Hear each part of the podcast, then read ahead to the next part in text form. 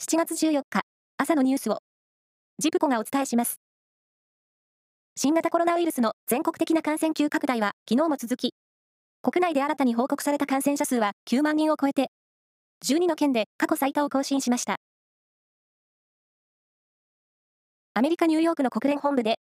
来月開かれる核拡散防止条約の再検討会議で、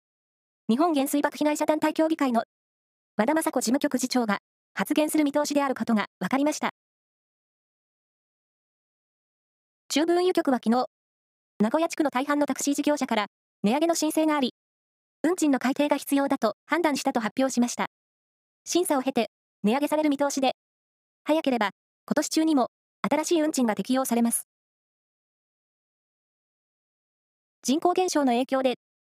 5割を超える保育施設が今後、施設の運営維持が難しくなる可能性があると見ていることが、厚生労働省の調査で分かりました。背景には、利用者の確保が困難になることなどがあり、厚生労働省の担当者は、保育施設の在り方を見直す必要があると指摘しています。大相撲名古屋場所は、昨日、4日目の取り組みが行われ、横綱、照ノ富士は、琴ノ若をとったりで退け、2日目から3連勝。大関、貴景勝は、逸ノ城の寄りに完敗で、2敗目を喫しました。勝った逸ノ城は、4日続けて、3役以上を撃破の4連勝です。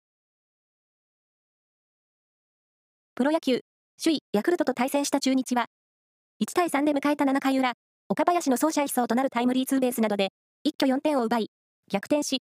6対3で勝利しました。その他、阪神、広島、日本ハム、西武、ソフトバンクが勝利しています。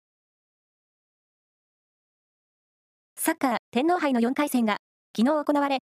名古屋グランパスはセレッソ大阪と対戦し、1対2で敗れました。以上です。